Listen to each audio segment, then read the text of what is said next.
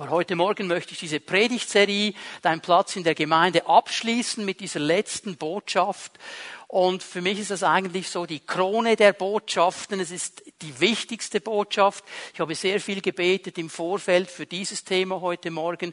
Und ich werde auch weiter beten, dass der Herr dann, wenn das Wort ausgegangen ist, es auch wirklich platzieren kann in unsere Herzen hinein. Weil ich glaube, dieses Thema von heute Morgen ist ganz, ganz wichtig für viele Menschen in unserer heutigen Zeit, die oft, wenn sie an einem Scheidepunkt in ihrem Leben stehen, vielleicht die falsche Entscheidung treffen, weil weil sie gewisse Dinge nicht richtig einordnen können, nicht biblisch richtig sehen können. Darum werden wir heute Morgen darüber sprechen. Wir haben ja sehr viel schon gesehen in dieses Thema hinein. Gott hat uns fähig gemacht. Er sagt uns das im 2. Korinther 3, Vers 5. Er hat uns fähig gemacht zu Dienern des neuen Bundes. Also die Befähigung, überhaupt einen Platz einzunehmen in der Gemeinde, überhaupt zu dienen, die kommt vom Herrn, die kommt nicht aus unserer eigenen Kraft. Das ist seine Fähigkeit in uns. Wir haben gesehen, dass er uns ganz viele Gaben und Talente in einem breiten Spektrum zur Verfügung stellt. Wir haben lange und viel über diese verschiedenen Gaben gesprochen, die wir gebrauchen brauchen können. Und dann haben wir auch über die drei Ebenen einer Berufung gesprochen, dass der Herr uns eben Berufung geschenkt hat und sich diese Berufung auf verschiedenen Ebenen zeigen kann. Und heute Morgen möchte ich eine dieser Berufungsebenen ein bisschen genauer auslegen. Es geht mir heute Morgen um meine Lebensberufung, um die Bestimmung über deinem und meinem Leben.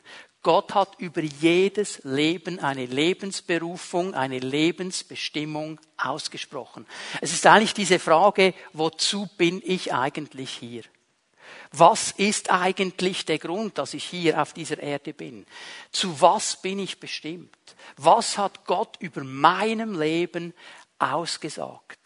Und ich glaube, wir alle wissen, dass es natürlich nicht möglich ist, dass ich jetzt bei jedem Einzelnen vorbeikomme und dir sage, was deine Lebensberufung ist. Das musst du selber vom Herrn hören. Aber ich werde dir erklären heute Morgen, wie du in dieser Lebensberufung leben kannst und erfüllt leben kannst. Und bevor wir hier ein bisschen genauer hineingehen, möchte ich einige Punkte noch einmal festmachen. Das sind so diese grundelementaren Punkte, diese Fundamente, die wir verstehen müssen. Jeder einzelne Mensch, jeder, der hier sitzt, jeder einzelne Mensch, ob er hier in diesem Gottesdienst sitzt, ob er über den Computer das Livestream sieht und so zum Gottesdienst zugeschaltet ist, jeder einzelne Mensch ist von Gott gewollt und von Gott geliebt. Es gibt keine Zufallsprodukte. Vielleicht haben dir deine Eltern gesagt, ja, du bist Zufall, dich haben wir so nicht geplant. Das war vielleicht für deine Eltern eine Überraschung, für Gott war es keine Überraschung. Du bist geplant, er will dich, er wollte dich, er will dich immer haben und er liebt dich. Er hat ein völliges Ja für dein Leben und du bist von Gott begabt. Das haben wir gesehen in dieser Predigtserie drin. Mindestens eine Begabung hast du von Gott bekommen. Und ich glaube, etwas darf es nicht geben. Es darf niemanden geben auf dieser Welt, der sagt, ich folge Jesus nach, ich gehöre ihm, aber ich bin unbegabt. Dann würdest du sagen, Gott ist ein Lügner. Du hast mindestens eine Gabe, das heißt, du bist begabt. Du bist begabt. Sag nicht länger über dein Leben, mich kann man nicht brauchen. Ich bin zu nichts gut. Sag das nicht länger. Das ist eine Lüge des Teufels. Das ist nicht das Wort Gottes. Du bist begabt. Gott hat dir einen Platz in der Gemeinde gegeben. Du sollst ihn herausfinden. Und Gott hat auch eine Lebensberufung gegeben, eine Bestimmung über deinem Leben. Warum bist du hier? Darüber wollen wir heute Morgen sprechen. Wir haben gesehen, dass jeder von uns, jeder, der sagt, ich will mit Jesus leben, ganz grundsätzlich in einer allgemeinen Berufung drin steht. Er hat die Berufung, Jesus zu dienen, er hat die Berufung, Jesus nachzufolgen. Die haben wir aufgenommen in dem Moment, wo wir gesagt haben, Jesus, wir wollen mit dir zusammenleben. Das ist allgemeine Berufung, die hat jeder von uns. Ja, wir haben eine Ausrüstung von Gott, wir haben Gaben von Gott, das geht jeden von uns an. Aber was ist die genaue Lebensberufung? Warum bist du? Warum bin ich auf dieser Erde? Was ist die Bestimmung Gottes? Ich möchte euch einladen, Römer 1 aufzuschlagen mit mir zusammen. Römer 1, Vers 1. Und in diesem ersten Vers, ganz am Anfang des Römerbriefes macht Paulus eine Sache ganz klar. Er spricht nämlich von all diesen drei Berufungsebenen in einem Vers. Paulus ist ein Spezialist. Ganz viele Wahrheiten in einen kleinen Satz hinein zu drängen unter der Inspiration des Heiligen Geistes. Das hat er hier gemacht. Schau mal, was er sagt. Paulus, ein Diener Jesu Christi eigentlich heißt es im Griechischen ein Sklave Jesu Christi. Paulus, ein Sklave Jesu Christi an die Gemeinde in Rom. Gott hat mich zum Apostel berufen und er hat mich dazu bestimmt, seine Botschaft bekannt zu machen. So alle drei Ebenen sind hier drin. Einmal die allgemeine Berufung. Ich bin ein Sklave Jesu Christi. Dazu bin ich berufen. Ich habe ihm mein Leben gegeben. Und dann geht er auf die zweite Ebene und sagt, ich habe aber als Sklave Jesu Christi, als Diener Jesu Christi von ihm einen ganz spezifischen Auftrag bekommen, nämlich ein Apostel zu sein. Ich bin zum Apostel berufen. Also ich bin nicht einfach nur ein Nachfolger Jesus Christi, ein Sklave Jesu Christi, ein Diener Jesu Christi. Ich habe auch eine Dienstbegabung von ihm bekommen. In diese Dienstbegabung hat er mich hineingesetzt.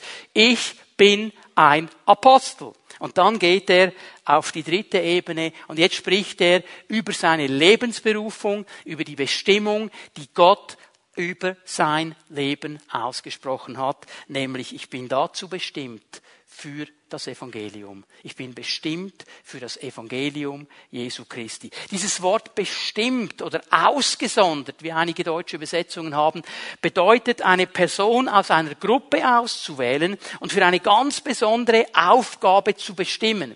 Eine Aufgabe, die nur diese Person hat. Und wir sehen hier, dass Gott hineingegriffen hat in diese ganze Mannschaft, die Gemeinde Jesu Christi, in alle Christen, hat gesagt, schön, ich sehe eine ganze Mannschaft, die meine Sklaven, die wollen mir dienen, das ist wunderbar. Und dann hat er aus dieser ganzen Mannschaft einige gesondert berufen, das sind Apostel, die sind einige, da gehört der Petrus dazu, da gehört auch Johannes dazu, da gehören noch andere dazu und auch der Paulus. Aber über diesen Paulus, den habe ich aus der Gruppe der Apostel genommen und dem habe ich eine ganz bestimmte Lebensberufung gegeben. Eine bestimmte Lebensbestimmung. Nämlich, für den Rest seines Lebens ist er ausgesondert, das Evangelium Jesu Christi zu predigen. Und Paulus wusste, ich habe einen Auftrag in meinem Leben. Der hängt nicht zusammen mit meinem Apostelsein.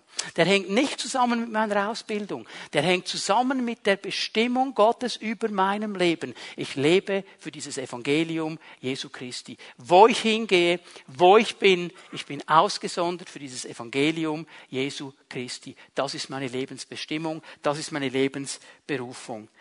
Was ist deine Lebensberufung? Was ist deine Lebensbestimmung? Weißt du, warum du auf dieser Erde bist? Ich habe mir Gedanken darüber gemacht und ich sage euch gern, was meine Lebensbestimmung ist. Deine kenne ich nicht, meine kenne ich, weil ich mich Gott darüber gesprochen habe. Ja, ich bin ein Sklave Jesu Christi. Ich bin ein Diener, ich gehöre ihm. Mein ganzes Leben, alles, was ich habe, alles, was ich bin, gehört ihm und ich diene ihm. Und er hat mich dann ganz spezifisch berufen, Hirte einer Gemeinde zu sein. Er hat mich gerufen in die Dienstgabe des Pastoren. Aber dann hat er mir eine Lebensbestimmung und eine Lebensberufung gegeben. Meine Lebensberufung, meine Lebensbestimmung ist das Wort Gottes auf eine praktische, anwendbare Art und Weise systematisch zu lehren. Das ist meine Lebensbestimmung. Das ist meine Lebensberufung. Das hat nichts zu tun mit meiner Dienstbegabung als Hirte, als Pastor. Es ist meine Bestimmung und meine Berufung. Gib mir einen Bibelvers, gib mir eine Bibel und ich fange ihn an auszulegen. Das ist meine DNA. Das ist das, was Gott mir mein Leben gelegt hat. Das macht, das geht einfach. Da muss ich mich nicht mal besonders anstrengen. Das ist meine Lebensberufung. Und ich weiß, in dieser Lebensberufung stehe ich und die wird nicht aufhören, bis der Herr mich holt oder ich sterbe. Solange stehe ich in dieser Bestimmung. Aber ich möchte, dass wir hier verstehen, wenn es um Lebensberufung geht, die Lebensberufung über deinem Leben, über meinem Leben ändert sich nicht. Die kommt nicht in ein AHV-Zeitalter, die kommt nicht in eine Pension, die kommt nicht in eine irgendwelche Weiterentwicklung. Das ist die Bestimmung Gottes über deinem Leben. Und die bleibt mit dir, solange du lebst. Du wirst sie entwickeln, du wirst weitergehen, du wirst verschiedene Ebenen erleben, aber die Grundbestimmung wird bleiben. Das ist das, wozu Gott dich gerufen und geschaffen hat, auf dieser Erde zu sein. Das ist dein Auftrag. Was sich aber ändern wird, und jetzt pass bitte gut auf, es ist wichtig, dass wir das verstehen, weil hier, glaube ich, nehmen viele Menschen die falsche Abzweigung. Umstände und Zeiten und Betonungen ändern sich in der Lebensbestimmung und der Lebensberufung. Es kann verschiedene Umstände geben, es gibt verschiedene Zeiten und es gibt verschiedene Betonungen in deiner Lebensberufung. Ich meine, wenn ich jetzt sage, das ist meine Lebensberufung, das Wort Gottes praktisch anwendbar, systematisch zu lehren, das wusste ich ganz früh, als ich mit dem Herrn unterwegs war. Ja, wie hat das dann begonnen? Mein Gemeindeleiter, mein damaliger Gemeindeleiter hat das irgendwo gerochen, der hat das irgendwo gespürt. Er hat mir aber nicht gesagt, okay, am Sonntag bist du dran, predige mal. Er hat mir gesagt, diese drei Leute, nimm die mal und mach mal mit denen einen Glaubensgrundkurs. Triff dich mal mit ihnen. Er hat mir diesen Vorschuss gegeben, dieses Vertrauen gegeben und dann war ich mit denen unterwegs, Woche für Woche mit diesen drei Nasen und habe das Wort Gottes systematisch ausgelegt mit ihnen. Und irgendwann kam Jugendgruppe. Da war es ein bisschen mehr. Und irgendwann kam der Zeitpunkt zu predigen. Vor 20 Leuten, vor 50 Leuten, vor 100 Leuten. Meine Lebensberufung ist immer dieselbe. Die Zeiten, die Umstände, die Betonungen haben sich geändert. Das ist der wichtige Punkt, den wir verstehen müssen. Oft ist es so, dass wenn ich merke, oh, jetzt komme ich in einen komischen Umstand, jetzt läuft's nicht mehr so gut, jetzt läuft's nicht mehr so leicht, weil wir immer das Gefühl haben, wenn Herr mit mir ist, muss alles immer leicht gehen, dann muss alles immer gesegnet sein, dann muss alles immer flutschen und wenn es nicht flutscht, dann ist der Herr nicht drin. Das ist eine falsche Sicht. Das ist eine falsche Sicht. Und immer dann haben wir nämlich das Gefühl, jetzt muss ich meine Lebensberufung neu erfinden. Wahrscheinlich ist das ausgelaufen und du wirst nicht glücklich werden weil du versuchst dann selber etwas zu erfinden und bist nicht mehr in dem drin, was der Herr für dein Leben bestimmen hat und gesetzt hat. Das ist ein wichtiger Punkt, den wir verstehen müssen. Ich möchte heute Morgen anhand des Lebens von David euch drei wichtige Punkte mitgeben für eure Lebensberufung. Vielleicht bist du hier, du sagst, Herr, ich weiß, was meine Lebensberufung ist. Dann werden diese Punkte ganz wichtig sein für dich. Du sagst, oh, ich weiß noch nicht, was meine Lebensberufung ist. Dann beginnst du ganz vorne und sagst, Herr, sag mir, was meine Lebensbestimmung ist. Und dann werde ich diese drei Punkte umsetzen. Aber was sehe ich aus dem Leben Davids? Das erste, was mir auffällt, Position ist nicht Bestimmung. Ich sage es anders meine Position, ob ich jetzt Pastor bin, ob ich Chef irgendwo bin, ob ich Verkäuferin bin, ob ich weiß ich was, meine Position ist nicht meine Identität. Wenn ich eine Position erreicht habe, heißt das noch nicht, dass ich in dem drin bin, was Gott für mein Leben bestimmt hat. Es ist wichtig, dass wir das verstehen. Ich möchte euch das zeigen. 1. Samuel 16. Das ist diese bekannte Geschichte, ist die Salbung Davids zum König. Samuel ist ja da angekommen bei Isai zu Hause hat ihm gesagt, hey, bring mal all deine Söhne, du kannst das anlesen ab Vers 10 in 1 Samuel 16, nimm all deine Söhne, stell sie vor mir auf. Und jetzt geschieht etwas ganz Interessantes. Der hatte ja acht Söhne, der lässt aber nur sieben auflaufen. Und der Vater hat schon eine Vorselektion getroffen. Er hat gesagt, ja, also der Samuel, das ist der Prophet, das war der Hotshot in Israel. Das ist ein Prophet Gottes, wenn der kommt, dann geht was ab und sein Ölhorn hat er auch dabei. Also hier geschieht etwas, aber das kann ganz sicher nicht der Jüngste sein. Der sicher nicht. Der ist bei den Schafen, den lasse ich mal da. Und er lässt da diese sieben auflaufen äh, und Samuel schaut sie an und sagt, nein, nein, hast du keinen mehr? Hast du noch irgendwo einen? Das sind sie nicht. Das sind sie nicht. Und er sagt, ja, der Jüngste, der Jüngste, der ist noch bei den Schafen. Hol den. Samuel sagt, wir machen nicht weiter, bis der David da ist. Wir machen nicht weiter. Und dann kommt dieser David, am Vers 12, er war rötlich, mit schönen Augen und schön anzusehen, und der Herr sprach, aufsalbe ihn, denn dieser ist es. Die Leute haben ja lange darüber nachgedacht, was heißt das jetzt, er war rötlich? Hatte der rote Haare? Also was war genau der Punkt? Also das hebräische Wort zeigt einfach an, dass er ein Mann des Feldes war. Der war draußen und weil er viel draußen war, hat er eine schöne, wunderbare Jet-Set-Bräune. Er war so ein bisschen rötlich-braun, der musste nicht ins Solarium, wie es viele Leute hier machen, sondern er war schön draußen, ein bisschen gebräunt. Und interessant ist ja die Aussage mit schönen Augen. Das ist ein Bild. Die Augen sind das Fenster zur Seele. Da sieht man, was drin ist, wenn man in die Augen schaut. Und Samuel hat sofort gesehen, bei diesem David ist etwas an Schönheit, an innerer Schönheit. Es geht nicht darum, wie gut er aussieht. Jetzt denken natürlich sofort alle an den Michelangelo David, der da irgendwo in Florenz steht. Gell? Ob der so ausgesehen hat, who knows? Der Herr weiß es. Wir wissen, das ist uns, unser Bild oft. Aber er war schön in seinem Innern, der war bereit. Das war der Grund, dass der Herr ihn gerufen hat. Er war schön anzusehen. Der Herr sagt, salbe ihn, dieser ist es. Und ich meine, sind wir doch mal ganz ehrlich würde sich doch jeder von uns wünschen. Stell dir vor, der absolute Top-Prophet, den es im Moment gibt. Jeder weiß auf der ganzen Welt, das ist der Top-Prophet. Der kommt mit seinem Ölhorn bei dir vorbei und sagt, so, jetzt werde ich dich salben. Luise, Frieda, Josef, Sepp, wie ihr alle heißt, ich salbe dich und sag dir, was deine Lebensbestimmung ist. Und dann geht er auf David zu, sagt, Salbhorn, David, ich sage dir, du wirst Chef sein über alles. Du bist König. Du wirst Chef sein. Und du wirst in einem coolen Palast wohnen und du wirst Diener haben und es wird genial und schön sein. Wäre doch cool, wenn der Herr sowas sagen würde, oder? Hallo, schaut mich noch nicht so fromm an. Würden wir doch alle, das wäre doch schön. Und David, ja, der hat sich gefreut und jetzt geht Samuel so weg und indem er weggeht, murmelt er so in seinen Bart hinein, und Menschen werden dich dein Leben lang verfolgen und versuchen, dich umzubringen. Und David sagt, Moment, Moment, Moment, was hast du da gesagt? Kannst du es nochmal wiederholen? Ja, ja, du wirst Chef sein über alles, König. Ja, nein, nein, nicht dieser, der andere Teil. Ja, du wirst in einem Palast wohnen, du wirst Diener sein und du wirst wunderbar. Nein, nein, nein, nein, nein, das, was du noch gesagt hast. Menschen werden dich verfolgen dein Leben lang und werden versuchen, dich umzubringen. Weißt du was? Das hat ihm Samuel nicht gesagt. Samuel hat's gewusst, er hat's dem David aber nicht gesagt, weil es in diesem Moment für die Lebensbestimmung von David nicht relevant war, dass er das wusste. Er musste wissen, in welche Richtung das es geht, aber die Schwierigkeiten und die Probleme, die werden nicht erwähnt. Und wir haben oft das Gefühl, wenn der Herr dann etwas spricht über unser Leben, wenn irgendein Problem kommt, wenn irgendeine Schwierigkeit kommt, jetzt ist der Herr nicht mehr drin. Doch, er ist drin.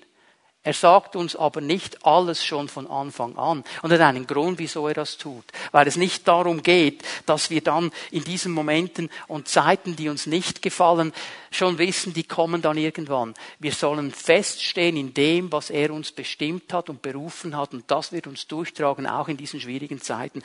Und Leute, diese Zeiten gefallen uns nicht, die gefallen uns nicht. Aber in jeder Lebensbestimmung und in jeder Lebensberufung wird es diese Zeiten geben.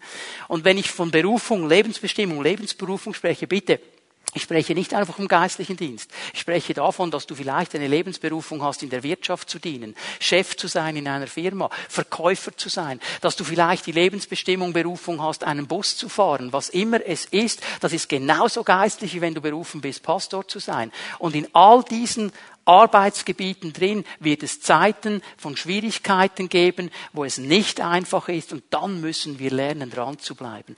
Schau mal, David durchfliegt die verschiedensten Stationen, bis er König wurde. Der war nicht sofort nachher König. Das ging Jahrzehnte, bis er König war. Zuerst mal war er noch Hirte. Da heißt es überhaupt nicht, er ist sofort aufgestanden und abmarschiert zum Königspalast. Der war zuerst mal Hirte. Und dann nach einiger Zeit kam Saul und hat ihn gerufen als Musiker an den Königshof. Dann ging er an den Königshof. Er sollte Musik machen, er war der Privatmusikant von Saul. Das war sein erster Job. Ich meine, der hätte jetzt sagen können, ja, hallo, hallo, Herr, du hast doch gesagt König. Ich soll der Chef sein, jetzt hockt er auf meinem Thron. Und ich soll noch Musik machen für den Kerl. Und dann schmeißt er mir noch Speere nach, wenn er durchdreht. Der hat es gemacht. Weil er wusste, meine Lebensbestimmung, meine Lebensberufung ist klar. Aber er wusste auch, es gibt Zeiten und Umstände. Und ich halte einfach fest. Und dann irgendwann wurde er eingezogen ins Militär und er wurde ein General, ein Militärstratege, ein großer Kämpfer. Und erst viel später wurde er zum König gekrönt. Es geht immer über diese verschiedenen Stationen in das hinein, was Gott für uns vorbereitet hat. Und so wie David wird jeder von uns in seiner Lebensbestimmung, in seiner Lebensberufung durch verschiedene Zeiten und Umstände zu gehen haben. Und es ist wichtig, dass wir die aushalten. Ich gebe euch mal ein Beispiel. Wenn eine Frau die Lebensberufung, die Lebensbestimmung hat, Mutter zu sein, Sie weiß, das ist meine Berufung, meine Bestimmung und ich werde mit den Kindern sein und ich werde bei ihnen sein.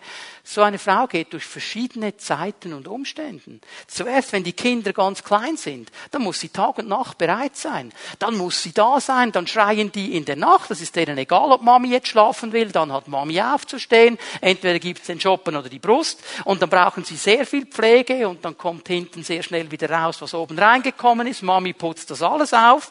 Das ist so eine Zeit. Und dann kommt die erste große Krise für jede Mutter, die in ihrer Bestimmung steht. Dann gehen die in den Kindergarten, in die Schule. Ja, jetzt muss mein Schätzeli aus dem Haus.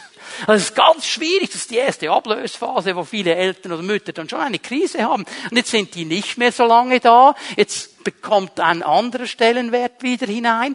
Man kann andere Dinge wieder tun. Dann wachsen sie auf. Irgendwann kommt eine ganz schwierige Zeit. Sie werden Teenager. Der Herr segne die Mutter. Es ist eine herausfordernde Phase. Alle, die Teenager hatten oder haben, die wissen, es ist eine herausfordernde Phase. Es ist nicht wie die kleinen Kinder. Denn kannst nicht einen Windel anlegen, wenn sie Teenager sind oder einen Shoppen reinstopfen, damit sie ruhig sind. Geht bei einem Teenager neben nicht, oder? Und irgendwann dann kommt die Lehre und dann musst du dranbleiben mit ihnen, komm, aufstehen, arbeiten, für die äh, Berufsschule lernen. Irgendwann kommt die Abschlussprüfung. Ja, erst in drei Jahren, ja, aber die kommt. Okay, das ist wieder eine andere Phase. Und dann heiraten sie irgendwann und irgendwann kommen dann die Kinder der Kinder und dann fängt der Kreislauf wieder von vorne an, diesmal als Großmutter. Okay? Also, das ist eine ganz wichtige Berufung, eine wichtige Bestimmung, aber du siehst schon an diesem Bild, das geht durch verschiedene Zeiten und Umstände und Phasen, aber es ist immer dieselbe Lebensberufung, es ist immer dieselbe Bestimmung. Aber eine Mutter lernt in diesen verschiedenen Phasen zu leben. Und genauso ist es mit jedem Einzelnen von uns. Hör mir bitte gut zu, wenn dein Chef schwierig ist wenn du das Gefühl hast, ich habe den schlimmsten von allen Chefs bekommen. Meine Arbeitsstelle. Ich mag das nicht mehr. Das hat mir Spaß gemacht für ein paar Jahre, aber jetzt mit diesen Umstrukturierungen völlig doof. Und das Erste, was wir dann tun, wir suchen einen neuen Job. Wir suchen eine neue Stelle. Wir rennen davon und wir rennen dem, Lern, äh, dem Herrn aus der Schule. Weißt du, was der richtige Moment wäre in dieser Situation? Zum Herrn zu gehen und zu fragen, Herr, was willst du mir in dieser Situation beibringen? Was soll ich hier lernen mit diesem schwierigen Chef, mit diesen schwierigen Umständen? Was willst du mir klar machen. Ich habe eine Lebensberufung, ich habe eine Lebensbestimmung. Ich werde da nicht einfach davonrennen. Wenn wir einfach davonrennen, und die neue Stelle, die so cool aussieht und so lässig ist und das sind alle so nett. Und wenn du dann anfängst und nach zwei Monaten merkst, mein neuer Chef ist schlimmer als der ältere. Und die Arbeitsstelle ist gar nicht so, wie ich sie mir vorgestellt habe. Willkommen zurück auf Feld 1. Was der Herr hat mehr Geduld als wir. Er hat mehr Geduld als wir.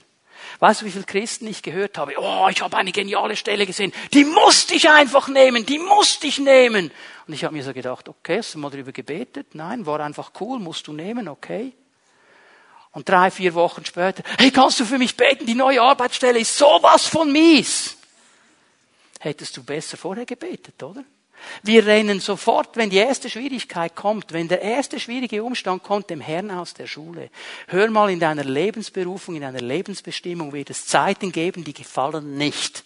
Es hat David nicht gefallen, dass Leute ihn umbringen wollten. Aber er war in seiner Lebensbestimmung und in seiner Lebensberufung. Renn dem Herrn nicht davon. Das Zweite, was ich dir zeigen möchte am Leben von David. Deine Bestimmung, deine Lebensberufung ist nicht dein Versorger nicht dein Versorger. Was meine ich damit?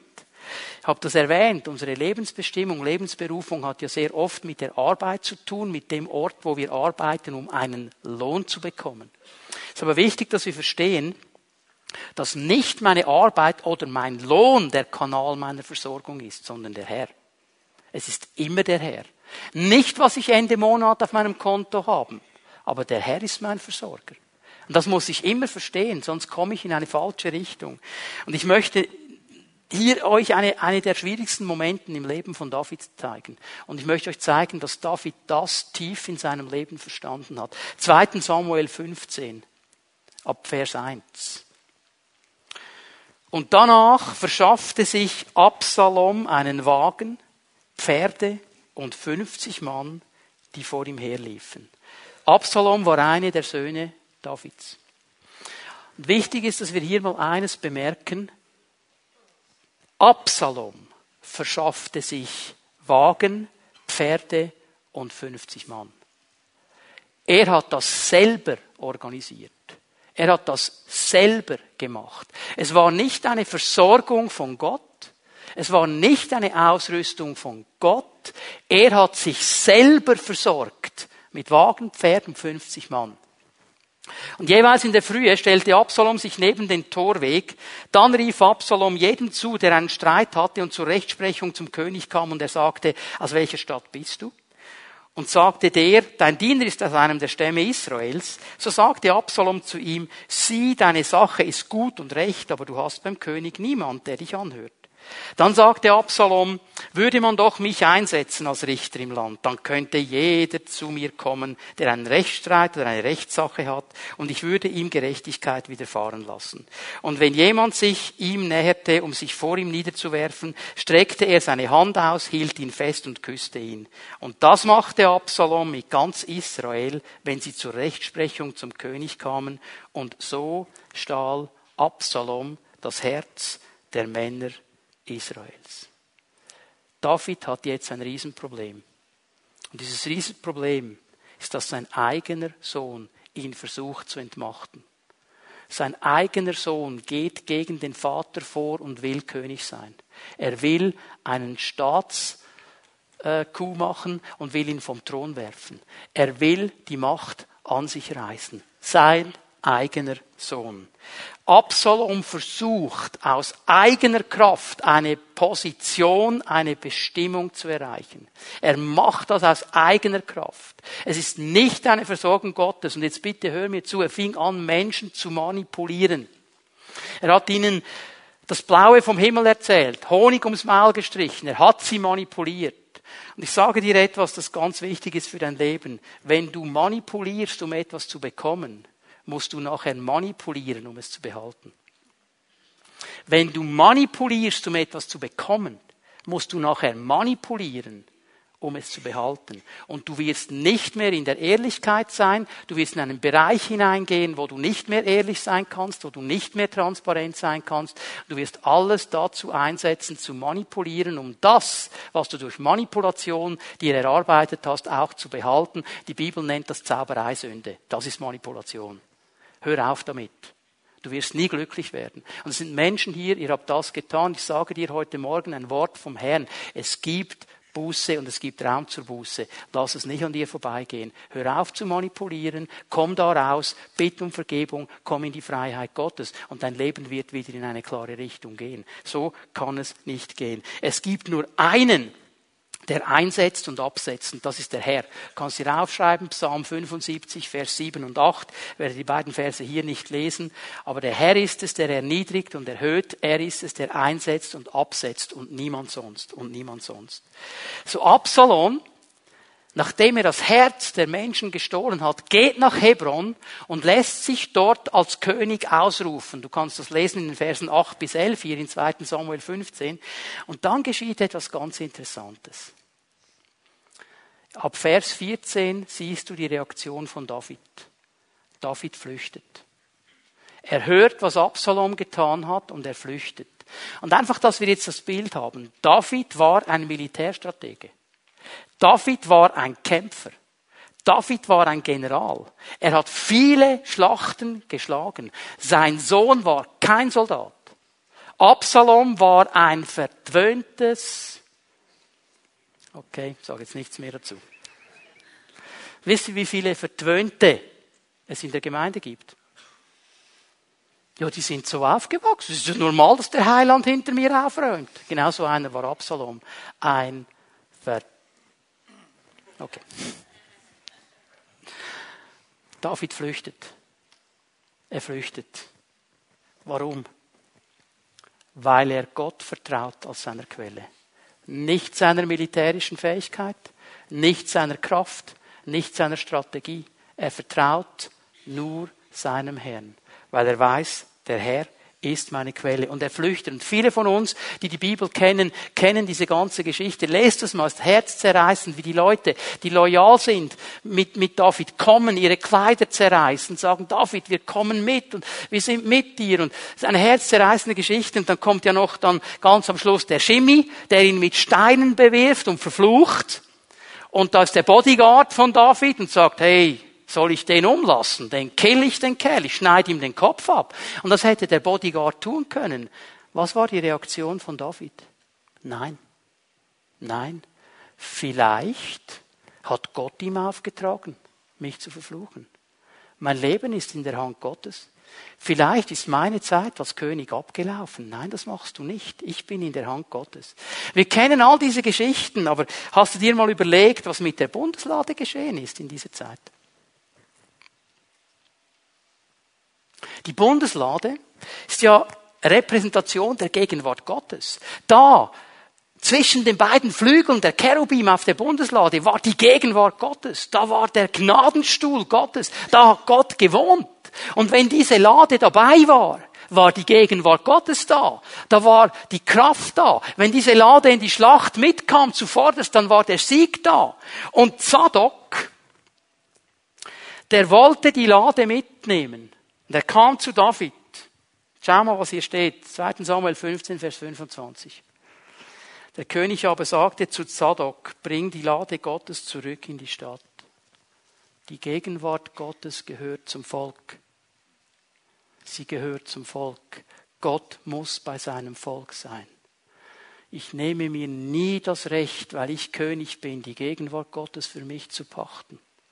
Schick die Lade wieder zurück, Zadok, in den Tempel, da wo sie hingehört. Nimm sie nicht mit. Wenn ich Gnade finde in den Augen des Herrn, wird er mich zurückführen. Und er wird mich sie und ihre Wohnstadt wiedersehen lassen. Wenn er aber spricht, ich habe keinen Gefallen an dir, sieh, dann bin ich bereit. Dann soll er mit mir machen, was gut ist in seinen Augen. Dieser Mann, liebe Leute, dieser Mann hat verstanden, wer seine Versorgung ist. Er hat verstanden, in wessen Händen das er ist. Er hat verstanden, wer über seinem Leben der Herr ist und bestimmt.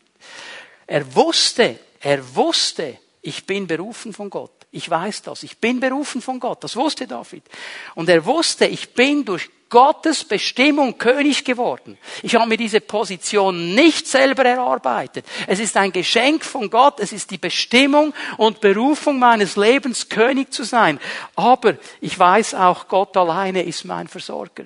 Und wenn er sagt, die Zeit ist abgelaufen, ist die Zeit abgelaufen. Wenn er sagt, es ist Zeit für einen Wechsel, dann ist Zeit für einen Wechsel. Und ich klammere mich nicht an diese Position. Und ich klammere mich nicht daran. Ich habe meinen Wert von einem anderen Ort. Ich definiere mich nicht über meine Position. Ich definiere mich nicht über mein Königsein. Mein Versorger ist der Herr. Es sind nicht meine Gaben, nicht meine Talente, nicht meine Kraft, die mich zum König gemacht haben, sagt er eigentlich, sondern es ist die Bestimmung Gottes. Und gleichzeitig wusste David, kein Umstand, kein Feind, kein Absalom, egal wie sie heißen, kann mich vom Thron stürzen. Es gibt nur einen, der mich vom Thron nehmen kann, und das ist Gott selber.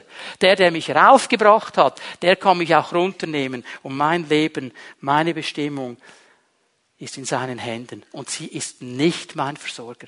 David hätte daran denken können, was er jetzt alles nicht mehr hat, weil er nicht mehr im Palast ist, weil er nicht mehr an den Schatz ran kann. Er hätte an all diese Dinge denken können, aber er wusste, was ich brauche. Was ich brauche, ist der Herr.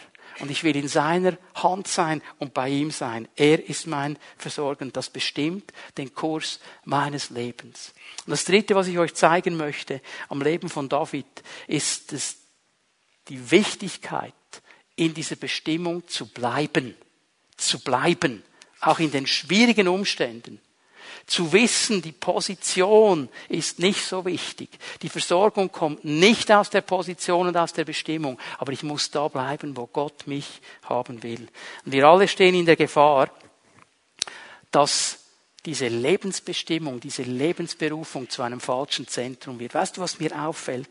Wir sprechen nicht mehr von Gottes Bestimmung über meinem Leben, von Gottes Berufung über meinem Leben. Wir sprechen nur noch von meine Bestimmung, mein Leben, meine Berufung. Ich will, ich will, ich will. Und wir verstehen nicht, dass Gott etwas ganz anderes sieht. Wir sind eine Individualgesellschaft. Jeder sieht nur sich selber und will für sich das beste Stück. Wenn Gott eine Lebensbestimmung ausspricht, sieht er immer das Ganze. Er sieht nicht nur einen Teil. Können wir mal Apostelgeschichte 13 aufschlagen?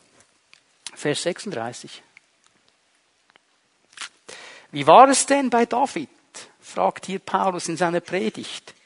Nachdem er den Menschen seiner Zeit so gedient hat, wie Gott es wollte.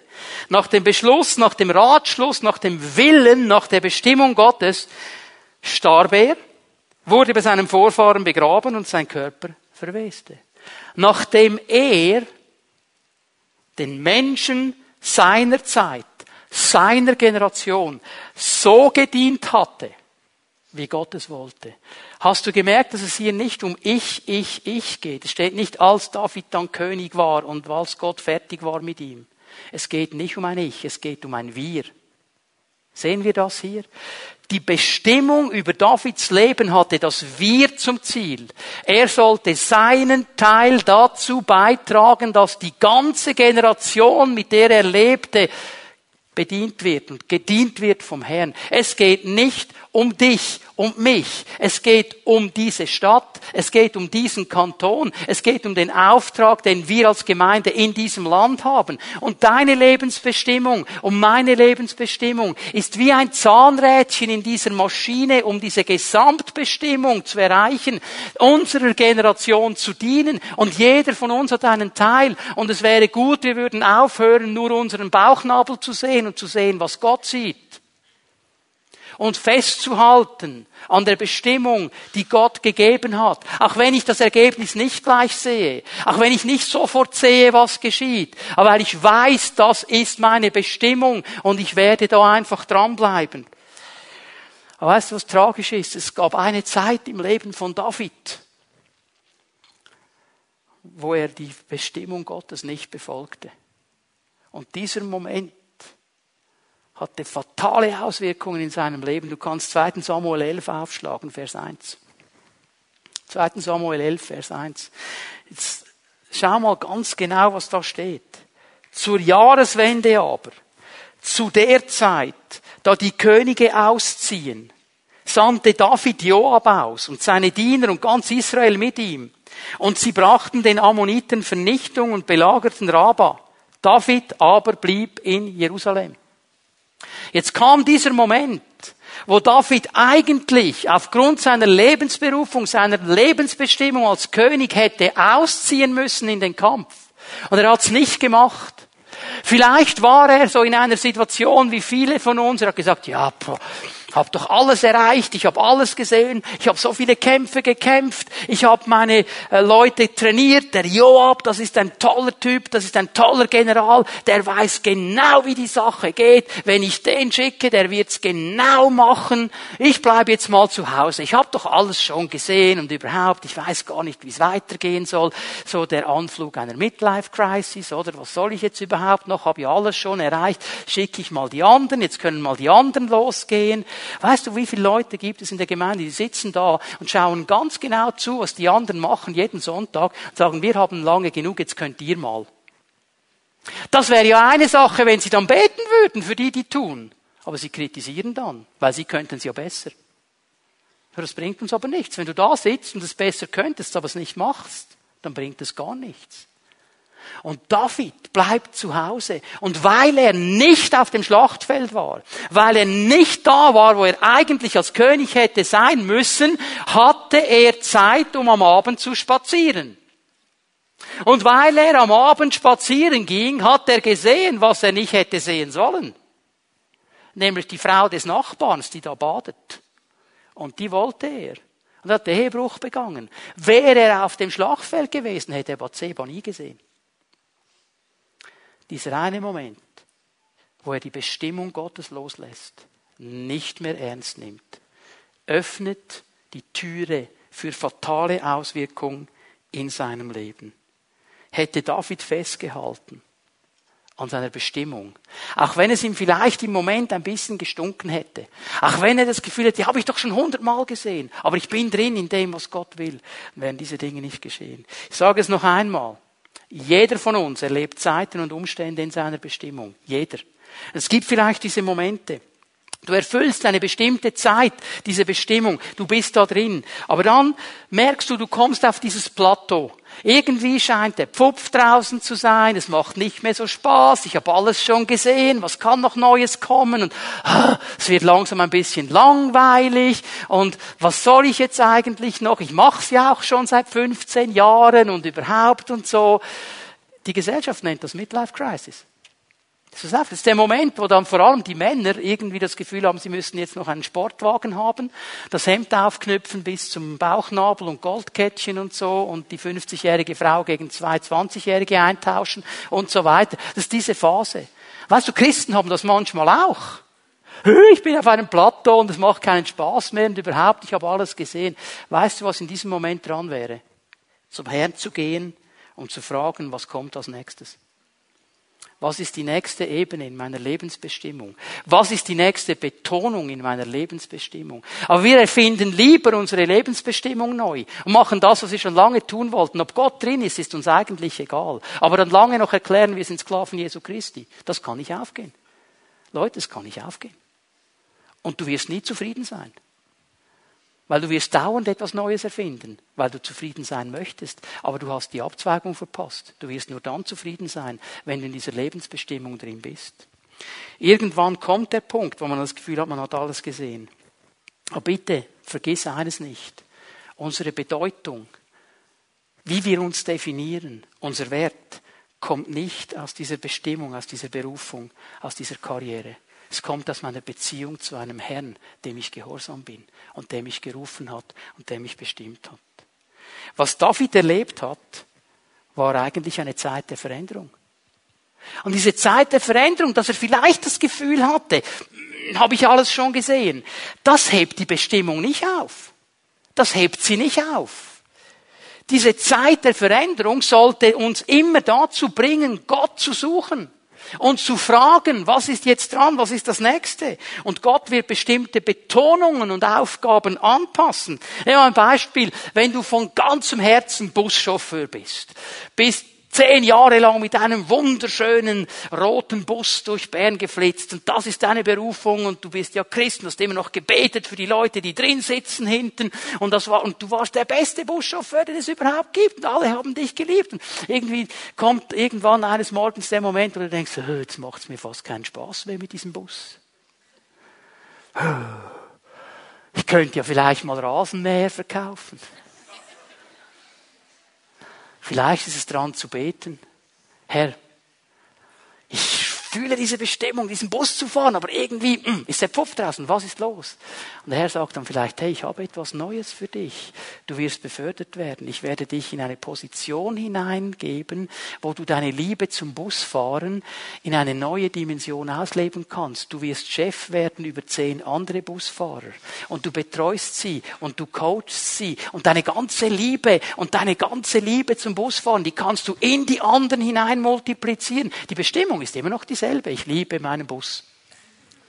Aber du gehst in eine andere Dimension. Und dann sagt der Herr, und übrigens, so alle zwei, drei Monate kannst du mal wieder einen Tag fahren und du wirst dich darauf freuen wie ein kleines Kind. Okay? Der Herr verändert Betonungen. Das kann sein, dass du Schreiner bist. Deine Hände schon aussehen wie ein Stück Holz. Und du langsam denkst, ja, so jetzt mit dem Holz, ich habe es schon noch gern, aber irgendwie immer hobeln und so. Ja, vielleicht sagt der Herr, hey, du wirst Verkäufer von Holzmöbeln. Nicht Plastik, Holz. Und deine ganze Liebe zum Holz kannst du, verstehen wir? Gott wird die Bestimmung nicht ändern. Er wird sie nicht ändern, aber er wird neue Betonungen geben. Und es ist wichtig, dass wir das verstehen und darum den Herrn fragen. Nicht eine Midlife-Crisis schieben, sondern sagen, Herr, was ist dran? Was ist das nächste? Was ist die nächste Ebene? Ich habe euch gesagt, meine Lebensberufung, meine Lebensbestimmung ist das Wort Gottes auf einfache und anwendbare Art und Weise systematisch zu lehren. Das ist meine Lebensberufung. Und ich mache das seit zehn Jahren hier im Rahmen dieser Gemeinde als Gemeindeleiter. Seit zehn Jahren mache ich das in meiner Funktion als Gemeindeleiter.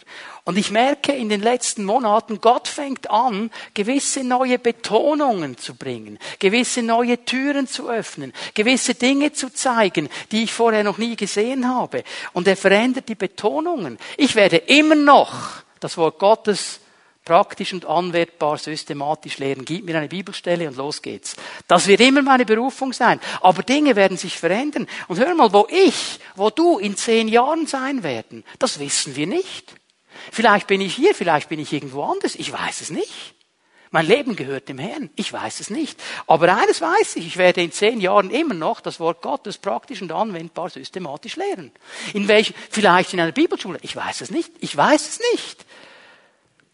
Aber ich weiß, es ist meine Lebensberufung. Und bei der werde ich bleiben. Das ist meine Lebensberufung. Und ich möchte dich heute Morgen herausfordern, an diesem ersten Sonntag in diesem neuen Jahr, dir darüber Gedanken zu machen und dir ein paar Fragen zu stellen zu deiner Lebensberufung. Kennst du deine Lebensberufung? Weißt du, was die Bestimmung über deinem Leben ist? Was Gott über deinem Leben ausgesprochen hat? Wenn du sagst, jawohl, das weiß ich, wunderbar, halt fest daran. Wenn du es nicht weißt, fang an, den Herrn zu suchen. Sag es in deiner Hauszelle. Sag es deinen Freunden, deinen Geschwistern, die werden mit dir beten. Also so wichtig, dass wir wissen, was unsere Lebensberufung und Bestimmung ist. Wenn du weißt, was sie ist und du kennst sie schon lange, dann wäre meine zweite Frage, hast du deine Lebensberufung festgehalten? Bist du immer noch in dieser Lebensberufung drin? Oder hattest du irgendwann mal die falsche Abzweigung genommen und das Gefühl gehabt, ich müsste mich neu erfinden? Dann komm wieder zurück. Stell den Blinker heute Morgen und komm wieder zurück. Komm in deine Lebensberufung. Nur dann wirst du glücklich sein. Nur dann wirst du erfüllt sein. Stehst du in einer Zeit der Veränderung? Renn dem Herrn nicht aus der Schule. Renn ihm nicht aus der Schule. Frag ihn, was ist die nächste Ebene? Was ist die nächste Betonung? Woher kommt der nächste Punkt? Und der Herr wird es dir zeigen. Nimm heute Morgen die Möglichkeit, deine Lebensberufung ganz neu zu packen und festzuhalten. Lass dich nicht aus dem herausreden, was Gott über deinem Leben gesagt hat. Und ich wünsche mir, dass wenn unsere Zeit abgelaufen ist, für jeden von uns, so individuell wie das sein wird, dass der Herr sagen kann, wenn wir ankommen bei ihm, das ist so und so, wie immer du heißt, der oder die seiner Generation treu gedient hat, bis ich sie gerufen habe. Das ist mein Wunsch, mein Anliegen. Können wir aufstehen miteinander? Bitte, Lobpreiser, kommt noch einmal nach vorne. Wir wollen Gott noch einmal anbeten miteinander. Ich möchte dich einladen, für einen Moment mir zusammen still zu werden uns auszurichten auf den Herrn, unsere Herzen zu öffnen und uns kurz einen Moment die Zeit zu nehmen, über unsere Lebensberufung nachzudenken. Über das, was Gott über deinem Leben ausgesprochen hat. Über das Wozu, wozu bist du hier, was ist der Auftrag? Wie kannst du da hineinkommen, dass du deinen Beitrag zum Ganzen leisten kannst. Weil das Wir wird nur dann funktionieren, wenn ich meinen Teil hineingebe. Dann wird es funktionieren. Zellenleiter, darf ich euch bitten, dass ihr gleich hier nach vorne kommt, die, die hier sind, bereit sind, mit Menschen zu beten. Wir wollen gleich den Raum öffnen für das Segensgebet, wir werden in die Anbetung gehen, in den Lobpreis gehen. Und ich möchte Menschen einladen, heute Morgen festzumachen, was Gott dir gezeigt hat. Deine Lebensberufung, deine Lebensbestimmung, wenn du weißt, das ist das, was Gott mir gesagt hat, mach es fest heute Morgen. Komm zum Herrn, komm zu diesen Geschwistern, lasst es uns festmachen und sagen, Herr, hier werde ich fest bleiben. Wenn du gemerkt hast, im Laufe der Zeit bin ich aus dieser Lebensberufung rausgegangen, habe andere Dinge versucht, aber ich werde wieder zurückkommen. Herr, ich habe verstanden, das ist meine Lebensberufung. Dann komm und mach es fest mit diesen Zeugen zusammen. Und wir beten, dass die Kraft Gottes dein Leben berührt. Und wenn du hier bist und sagst, ich komme mir ein bisschen komisch vor, ich weiß nicht, was meine Lebensberufung, meine Lebensbestimmung ist, warum nicht heute Morgen hier nach vorne kommen, zusammen mit den Geschwistern beten, sagen, Herr, ich brauche dein Reden, rede du zu mir. Zeig mir, bitte, was du über mein Leben bereithältst. Gott möchte segnen heute Morgen. Er möchte freisetzen, er möchte berühren. Halte fest an deiner Lebensbestimmung und deiner Lebensberufung. Bitte, Matthias, leite uns in die Anbetung, in den Lobpreis. Und wenn wir anfangen, den Herrn anzubeten, darfst du hier nach vorne kommen und Gebet empfangen. Mach fest, was der Herr dir immer gezeigt hat. Mach es fest vor ihm. Und der Herr wird Segen ausgießen.